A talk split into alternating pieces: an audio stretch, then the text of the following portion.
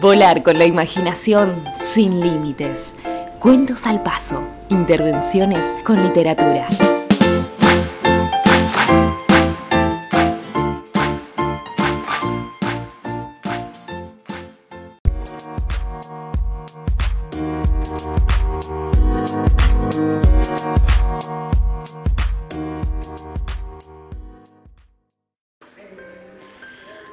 La niña del libro, Graciela Pérez Aguilar.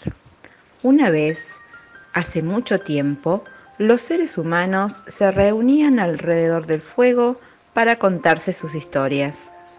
Y por esos tiempos hubo una niña que quería recordarlas para contárselas a sí misma en las largas noches de invierno. Al principio, la niña guardó esas historias en su cabeza, y las repetía cada vez que el tiempo bramaba en la puerta de su choza. Después se le ocurrió dibujarlas en trozos de piel de venado para recordarlas mejor y guardó esos trozos de piel como si fueran un tesoro.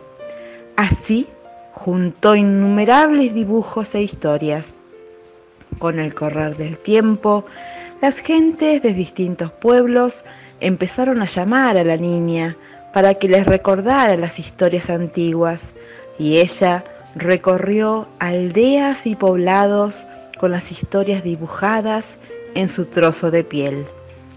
La niña envejeció recorriendo pueblos y cuando ya estuvo muy viejita, le encomendó a un viejo zapatero que reuniera sus viejos relatos dibujados y los pusiera todos juntos dentro de una caja.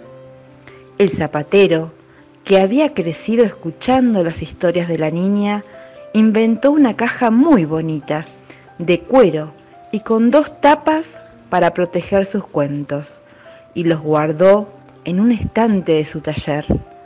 Así nacieron el primer libro y la primera biblioteca. Desde entonces, los habitantes del pueblo leyeron el libro y recordaron a la niña en cada día de mediados de abril, cuando es otoño en el sur y primavera en el norte.